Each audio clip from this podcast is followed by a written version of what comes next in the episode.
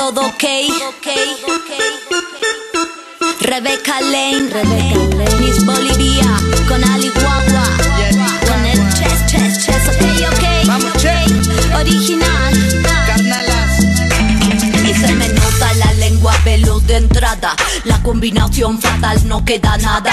Y no me digan pavadas, prefiero morir a vivir con la boca cerrada. Y no me digan lo que tengo que hacer. Y no me digan de la forma que me tengo que mover. Que la ley no me va entre las piernas. Tengo la boca afilada y la mente atenta. Bien cerda, atrevida, jodida y potra. La negra hija de puta con el fuego en la boca. Con la Pues como os he adelantado hace un momentito, esta semana tenemos en la Escuela con Nuria a una integrante de la plataforma de la Alianza contra el Borrado de las Mujeres, que han sacado una nota de prensa esta semana que paso a leer el titular que es muy esclarecedor.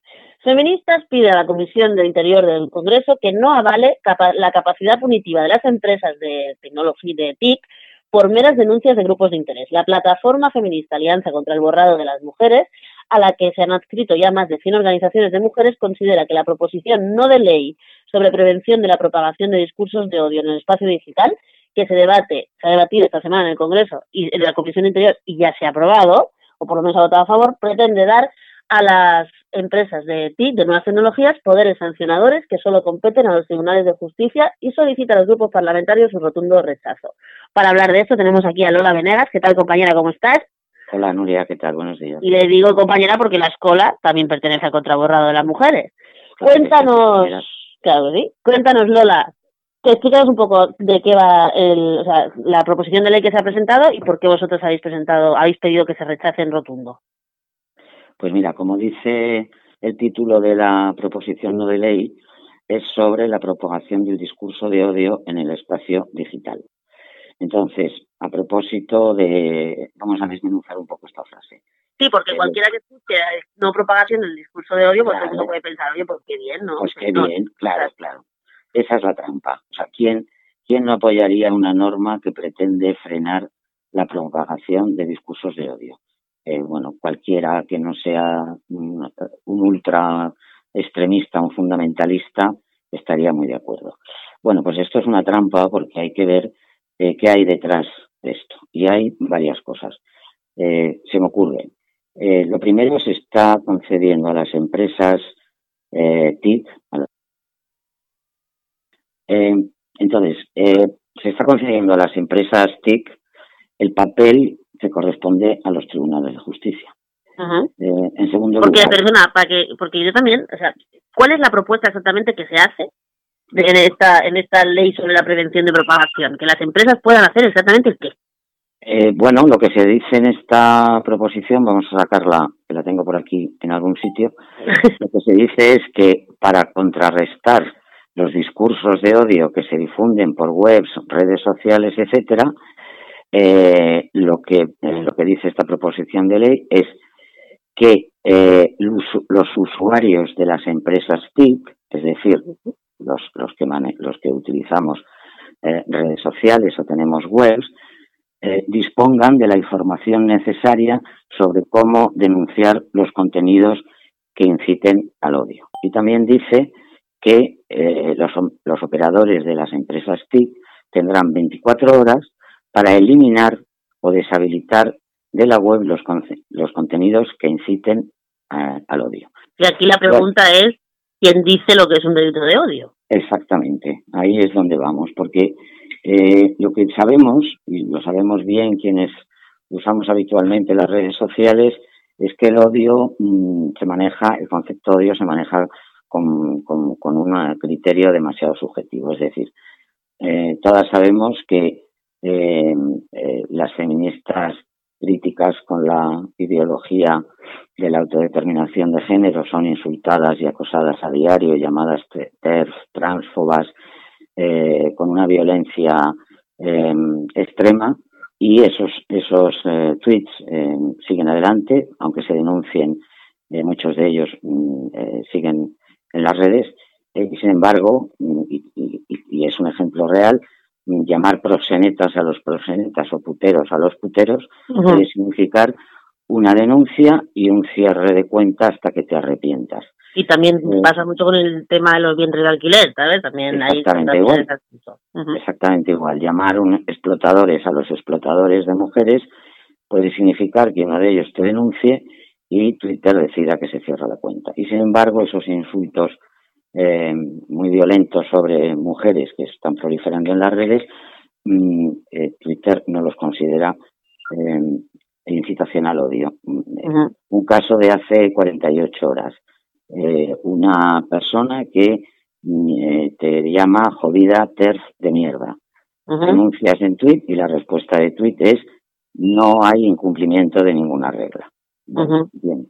Entonces, eh, hay unas, eso por un lado. Por otro lado, hay una cosa que llama la atención también en esta proposición de ley y es que dice mm, que tienen como eh, objetivo penalizar los mensajes que puedan contener incitación al odio, discriminación racial, religiosa u homofóbica. Eh, ¿Dónde está aquí la discriminación por sexo? Exacto. ¿Dónde está? Es decir, haces, haces unas, solamente mencionas discriminación racial, religiosa y homofóbica. Eh, pero vamos a ver, no estábamos ya todos de acuerdo en que eh, las mujeres eh, son discriminadas mm, de forma estructural por el hecho de haber nacido mujeres. el colectivo mujeres se queda fuera de la protección. la homofobia es un es un delito, mm, pero la violencia contra las mujeres no lo es menos y afecta al 50% de la población. Es una cosa muy chocante.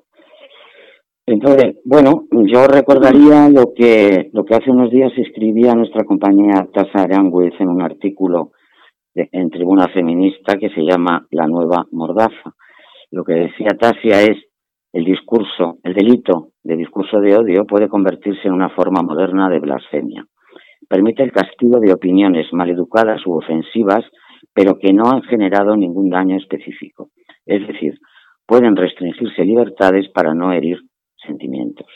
Eh, bueno, esto es justo lo que está pasando. Mm, como todas sabemos, hoy decir en las redes, o en las redes o incluso en sede parlamentaria, como ha pasado en el Parlamento eh, de Reino Unido, decir solo las mujeres tienen útero, se considera delito de odio. Mm, entonces, eh, la persona, la diputada laborista que dijo esto en el Parlamento británico, tuvo que retractarse porque las acusaciones de transfobia de su propio partido, desde su propio partido laborista, fueron de tal magnitud que tuvo que retractarse y decir, mm, pues no recuerdo qué, hombre, lo único que no dijo es no es verdad. Mm, también otros seres vivos tienen úteros, aunque sean masculinos. Pero, en fin, ese es el nivel de lo que hoy se le llama odio. Pues entonces lo que estamos es frente a una nueva, no solo una nueva blasfemia, como dice Tasia, a la que aprovecho desde aquí para mandarle un saludo, también es compañera y amiga de este programa, eh, sino que estamos también ante una nueva Inquisición directamente a través de lo que se quiere llamar delito de odio. Sí, es decir, cuando, cuando se está convirtiendo en odio eh, y en transfobia decir, hablar del cuerpo de las mujeres y de las experiencias eh, vividas por las mujeres, lo que entramos, entramos en una dinámica en la que en realidad odio es recordar que las mujeres existimos. Cuando el feminismo se resiste a esa afirmación de que las mujeres ya no son mujeres, sino que son cismujeres, eh, y, y tienes que aceptar ese borrado de, las palabras que nos nombras, de la palabra mujer, de la palabra madre, etcétera, eh, pues de lo, a lo que estamos enfrentándonos efectivamente es a, a, una nueva Inquisición, a una nueva mordaza y también es buen momento para recordar lo que decía Amelia Valcárcel, cuidado con las palabras terminadas en fobia fuera de un contexto médico porque son un cállate. Eso es lo que significa hoy la palabra la acusación de transfobia significa cállate. Y por eso nace la plataforma de la Alianza contra el Borrado de las Mujeres, que como hemos dicho aglutina a muchísimas organizaciones de mujeres y que tiene el objetivo de denunciar esto. Sí, así es. La plataforma contra el borrado de las Alianza contra el borrado de las mujeres nació a finales de 2019, principios de 2020, eh, como, como y su objetivo era, eh, eh, digamos, denunciar eh, todas las operaciones destinadas a sustituir la categoría sexo por la categoría identidad de género. Sustitución que se quiere producir en las leyes, que ya existe en leyes autonómicas y que estamos en plena ofensiva para que se apruebe, una ley estatal que diga que el sexo no es relevante, que el sexo poco menos es una cosa que un médico cuando naciste te, te dijo mujer u hombre, pues, pues según el día que tuviera, que lo que importa es cuál sea tu sentimiento interno. Eh, la pretensión es de que con, el, con sentirse mujer, un hombre eh, pues tenga que ser ya visto, tratado, etcétera, como si, como si fuera una mujer. Para denunciar estos intentos y para defender los derechos de las mujeres basados en el sexo es por lo que nace la alianza contra el borrado de la Claro, porque esto que puede parecer un poco difuso, ¿no? Al final se resume muy fácilmente, que es borrando a las mujeres, pues se elimina todo lo que tiene que ver con la problemática de las mujeres, como la violencia de la violencia machista, la brecha salarial, eh, toda, la, toda la violencia que caen sobre las mujeres, y las mujeres no existen, ya no existe la violencia sobre ellas. Claro, es decir, si se deshace el acuerdo, que es un acuerdo internacional, que está en el Convenio de Estambul, que está en nuestra ley eh, de, contra la violencia de género, si se deshace la, eh, el acuerdo de que a las mujeres las, las eh, violentan, las, las acosan, las pagan menos, las prostituyen, etcétera, etcétera, por haber nacido mujeres, si ese acuerdo se deshace, si ya no es cierto, si, si cualquiera que se declare mujer es mujer, por supuesto, se difumina y se desactiva toda la lucha contra la violencia y contra la desigualdad, porque ya mujer es no es nacer mujer, sino sentirse mujer. Entonces es una operación reaccionaria, antifeminista, eh, que lo que pretende es em, eh, no solamente borrar a las mujeres como categoría, sino sustituirla por deseos eh, masculinos, así, así de claro. Y ahora vamos a lo que ya es lo más escalofriante del asunto, porque cualquiera, si nos escucha hasta aquí, cualquiera podría pensar que estas iniciativas vienen de la ultraderecha. Pero no, no vienen de la ultraderecha porque la proposición esta no de ley, por ejemplo, y todos los ataques que están habiendo son institucionales desde un partido de gobierno y desde el Ministerio de Igualdad, pues partido de gobierno Podemos, y desde el Ministerio de Igualdad muchas de ellas. Sí, sí, claro, es que se está, se está pretendiendo que todo esto es muy progresista. Sí, sí, todo es muy Entendiendo que todo esto es muy moderno, eh, que para qué que el, que el sexo es una antiguaya, que la categoría mujer es una antiguaya, que aquí lo que importan son los deseos. Bueno, es ideología ultraliberal, eh, no se defienden derechos, se defienden deseos, eh, no tiene nada de progresista, no tiene nada de moderno, es reaccionario y, eh, y las reacciones eh, ante quienes discutimos esta ideología que es misógina y que es reaccionaria, eh, las reacciones son extremadamente violentas y en ocasiones son directamente eh, fascismo, fascismo puro y duro, por mucho que tengan el marchamo que quieran ponerlo. Sí, por mucho que se disfracen de, de, progresistas, de feministas y demás, porque al final de lo que estamos hablando aquí es de lo de siempre, hombres violentando mujeres. Sí, claro, pero además es que ahora, o sea, mmm, cuando decimos eh, TERF es el nuevo feminazi, es decir, el insulto TERF es el nuevo, el, la, re, la, renovación del, del, clásico, clásico no porque sea muy antiguo, sino porque ya nadie lo usa. Eh, ya feminazi es mucho más eficaz utilizar TERF. ¿Por qué? Pues porque como usando feminazi pareces un ultra, un, un, un fascista, un, un reaccionario. Utilizando TERF estás insultando a mujeres eh, con el paraguas de lo progresista, lo moderno, lo inclusivo, etcétera, etcétera. Eh, es exactamente eh, la misma, el mismo machismo disfrazado y customizado.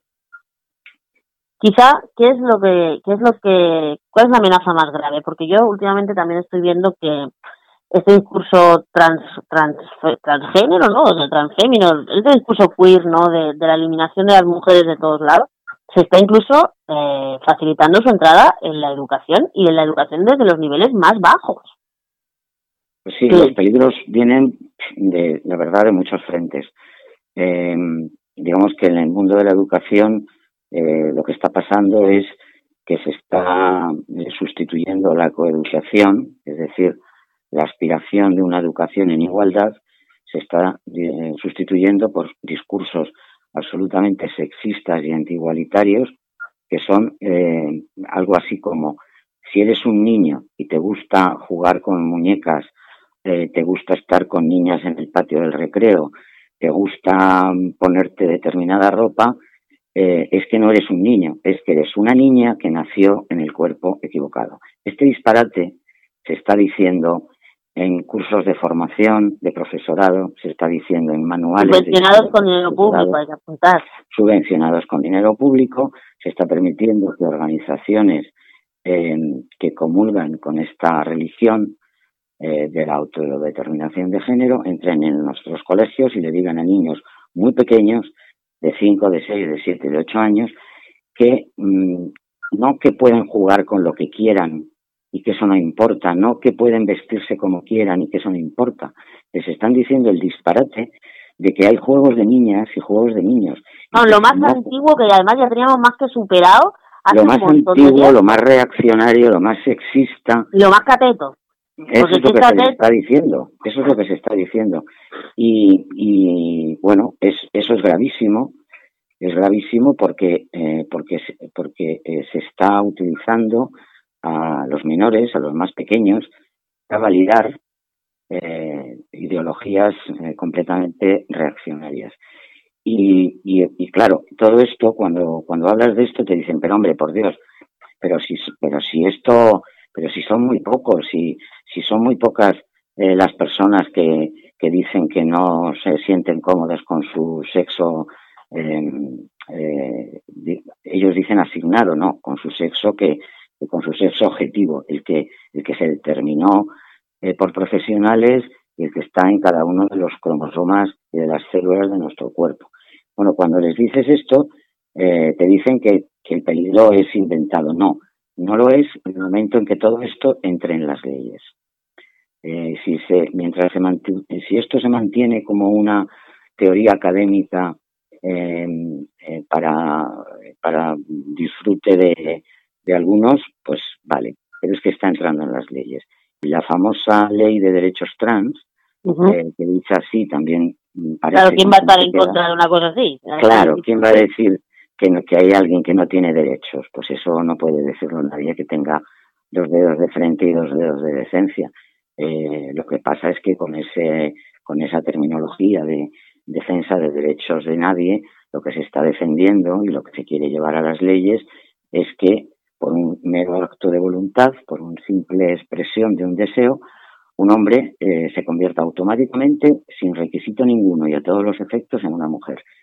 Y esto ya es eh, muchísimo que discutir sobre ello en las redes o, que, o que se dé esta teoría en un máster de una universidad.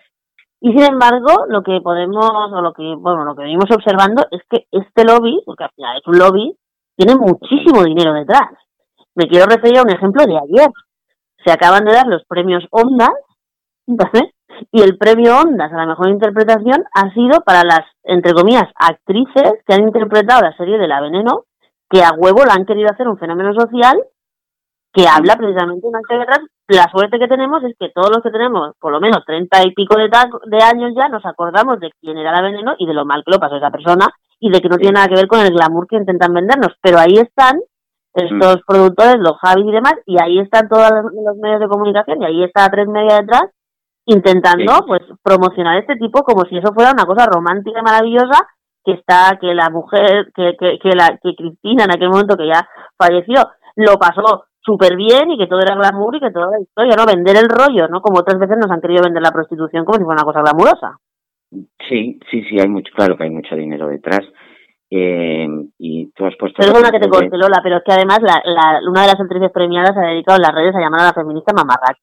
Eso ya es sí. parte, ¿no?